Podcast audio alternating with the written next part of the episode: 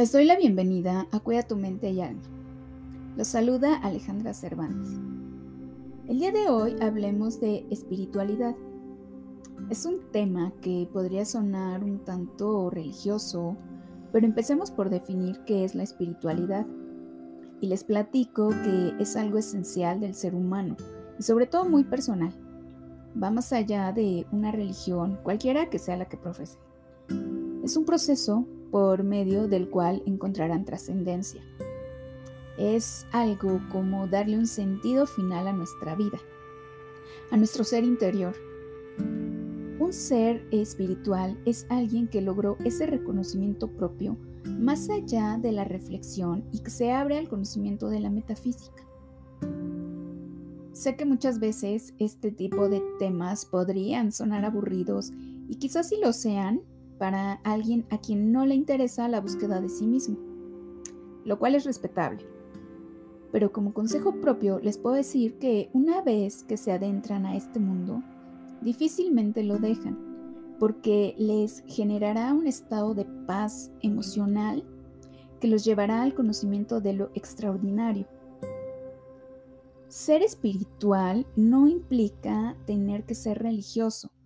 De hecho, les puedo asegurar que soy un ser espiritual y para nada religioso.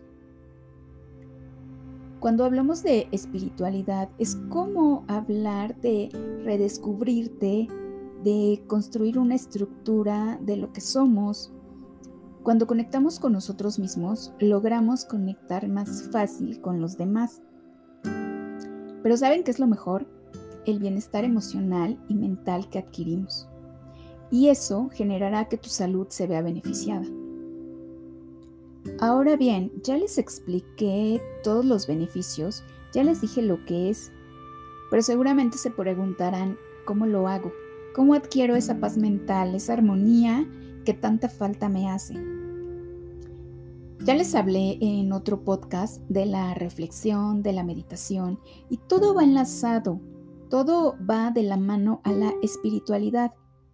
Entonces, lo primero que deben de hacer es crear un espacio tranquilo donde van a reflexionar, rezar, meditar, incluso hacer yoga. Eso les ayudará y no tiene que ser a diario si van comenzando. Créanme que después será un hábito que adquieran y su cuerpo y mente necesite y les pida.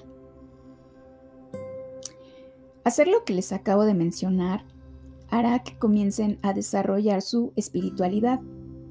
Eviten tener pensamientos negativos hacia ustedes o hacia los demás.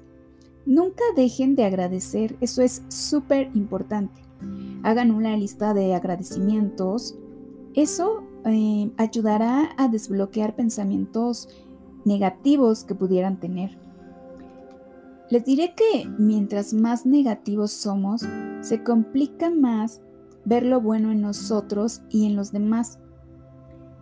Al final del día, traten de pensar al menos en tres cosas por las cuales están agradecidos. Eso hará que se sientan felices y positivos. Disfruten las pequeñas cosas que se les presentan en la vida. Caminar en jardines, mirar el cielo, ver cómo las nubes adquieren diferentes formas en su imaginación, sentarse a la sombra de un árbol. Dediquen 10 minutos de descanso para ver cómo pasa el tiempo alrededor de nosotros. Van a notar la diferencia entre una vida llena de prisa y lo lento que se mueve el tiempo al disfrutarlo. Si tienen oportunidad de ir al mar, den un paseo a la orilla de él. Sientan las olas entre sus piernas, cómo van y vienen. Gocen los aromas de la naturaleza.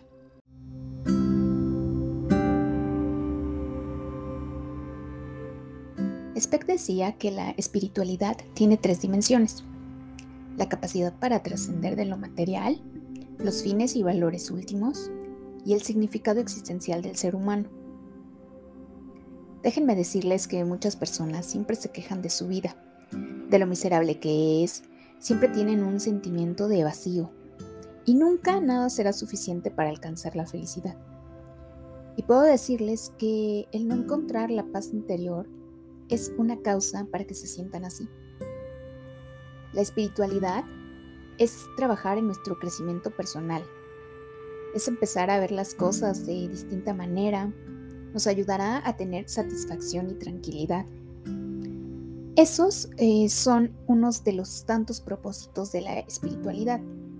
Es una especie de camino para llenar esos vacíos que con nada logramos llenar. El ser espiritual nos hará libres de estrés, de preocupaciones, de pensamientos negativos, pero sobre todo se enfocarán en sus vidas. Una reflexión de Sommer dice así, la espiritualidad se caracteriza por ciertos valores identificables en relación hacia uno mismo, la naturaleza, la vida y hacia todo aquello que uno considera como lo último.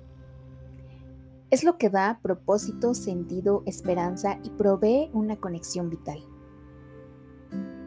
Y para ya no extenderme demasiado y llevarlos poco a poco al conocimiento de la paz interior, sin abrumarlos, sin aburrirlos, solo les voy a recordar lo que siempre digo. La filosofía tiene todo que ver con estos temas. Es entender el significado de la vida por medio de la mente y del autoconocimiento. Me despido de ustedes con un gran abrazo, bendiciones y mucha luz en su vida. ¿Quieren que hablemos de algún tema en especial? Escríbanme en mis redes sociales o manden un mail a cuidatumenteac.gmail.com y lo preparo.